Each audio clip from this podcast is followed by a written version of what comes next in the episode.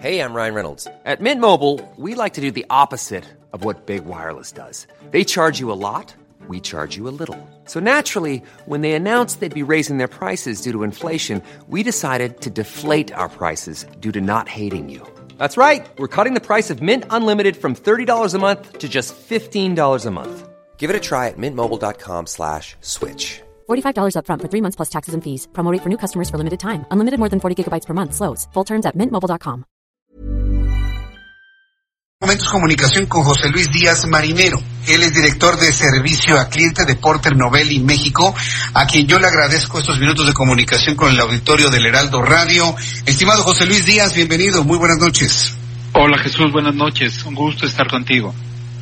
¿Qué están diciendo los mexicanos sobre COVID-19 en las redes sociales? ¿Qué es lo que más eh, se comenta en las redes sociales sobre este reto que vivimos a nivel mundial? Mira, ha, variado. Hace una semana, precisamente a partir de que se inició este tema, empezamos a hacer un seguimiento, obviamente, en la parte pública de las redes sociales.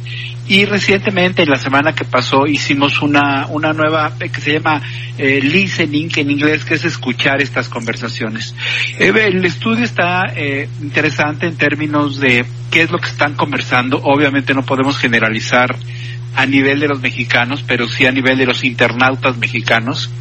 Y te, daría, te diría que es interesante que pasó de una semana en donde se hablaba mucho en términos de cierta molestia en torno a las decisiones de nuestro presidente, ahora estar hablando más sobre el tema de mantenerse dentro de eh, los hogares. Eh, empezó a hablarse mucho en relación a identificar los síntomas, a tener cuidado en función de cómo protegerse y obviamente a raíz de, las instrucciones de mantenerse dentro de los hogares, a empezar a, identificar qué cosas, qué actividades podíamos estar realizando adentro del hogar. Es, es, interesante todo lo que se está comentando sobre ellos, sobre todo porque las redes sociales han estado bañadas de mucha información no científica, no precisa sobre el coronavirus. ¿Cómo lidia la persona común y corriente que está buscando información en Internet sobre el coronavirus de la información que es real, confiable, de la que no lo es? Fíjate que esa, esa pregunta que haces es muy importante. En el estudio anterior, parte de los comentarios importantes, relevantes que encontramos es que eh, la gente comentaba de tener cuidado con la información equivocada, con la información no sustentada, eh, e incluso, y, aquí quizá entenderás también el tema por, por tu labor periodística, incluso cuidando de a qué periodistas se estaba siguiendo. Eso es interesante. A partir de la semana pasada se modificó un poco en función de la gente compartir información que ellos consideran que puede tener cierta veracidad. Entonces, de alguna manera lo que estamos entendiendo es que la gente, eh, los internautas, están siendo muy conscientes de utilizar su criterio, de tratar de identificar cuando la información es equivocada o por lo menos saber si el origen es algo que conocen. Y por otro lado, también algo interesante en términos de este conocimiento de los, de los internautas, el evitar, y esto como comentarios, que la gente haga compras de pánico, que se estén comprando como fue, este, creo que fue en todo el mundo el tema de papel sanitario, la parte de comprar en exceso cloro, por ejemplo. En fin, eh, ha habido comentarios que te indican que la gente es más consciente de cómo recibe la información, de dónde la recibe y cómo la transmite, cómo la comunica. Me resulta muy interesante que, bueno, eh, no hay dudas en cuanto a la información y su origen, porque la información es la misma, sino que se están seleccionando personas, periodistas, medios que consideran confiables y de alta credibilidad. Esto, digamos, ha como que especializado más a la sociedad en general en cuanto a la obtención de la información. José Luis Díaz Marinero. Sí, de alguna manera, más que especializado, te diría yo, los ha vuelto conscientes. Y quizá conscientes de, de, de, saber cómo manejar esta información. Y te diría que por otro lado también un factor es que la gente utiliza las redes sociales para información que le venga bien, que le haga sentido. Te comentaba que, por ejemplo, esta semana que pasó, eh, algo que creció mucho en términos de qué comentar o qué conversaciones se detonaron fue de qué actividades hacer dentro de casa, en el fin de semana. Entonces empezaron a circular más conversaciones en torno a eventos musicales online, a series y películas que se pudieran ver, recomendaciones sobre lecturas, actividades educativas, eh, ejercicio, eh, retos, inclusive el recomendar ver eventos deportivos, deportivos ya repetidos, partidos de la Champions o, en fin. Eh, la gente está utilizando, diría yo, hoy las redes sociales con un sentido de mayor inteligencia y criterio. El otro elemento que es interesante ver es que hay muchos sentimientos vinculados. Parte del estudio eh, que hicimos es también identificar los famosos emojis eh, que pone la gente o que ponemos la gente cuando mandamos o movemos una, una conversación o ponemos un post. Porque el emoji de alguna manera lo carga uno o lo identifica en base a una emoción.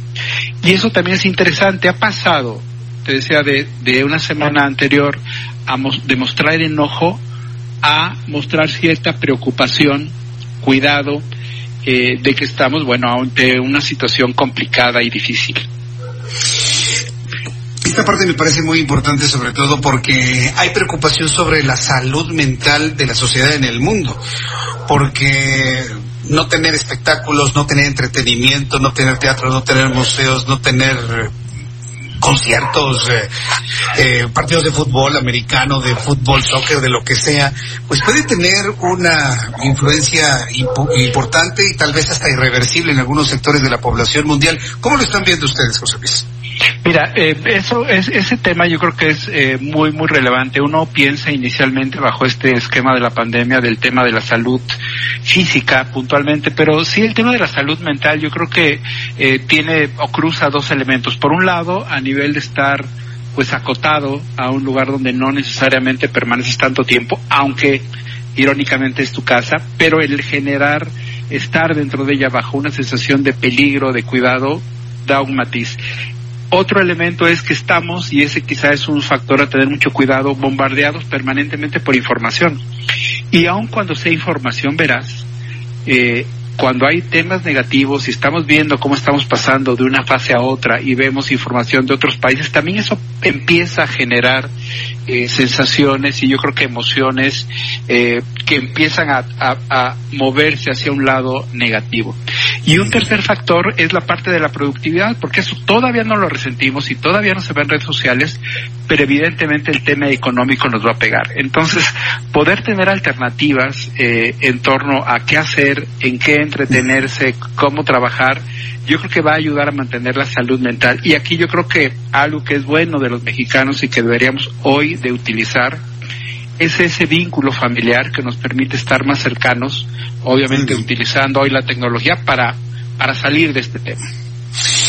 Bien, pues José Luis Díaz Marinero, director de servicio al cliente de Porter Novelli México. Yo agradezco mucho estos comentarios, estas reflexiones, porque sí es muy importante el ser conscientes, como usted nos lo ha comentado, de lo que estamos viviendo y lo que podemos hacer en familia o en los núcleos que frecuentemos para salir lo mejor posible de esta crisis que al menos durará un mes, dos meses posiblemente, no nada más en México, sino en otras partes del mundo. Muchas gracias, José Luis Díaz, por estos minutos para el Heraldo Radio. Al contrario, un placer. Muchas gracias. Gracias, que le vaya muy bien. José Luis Díaz Marinero, quien es el director de servicios al cliente de Porter Novelli México. Ese punto es muy importante.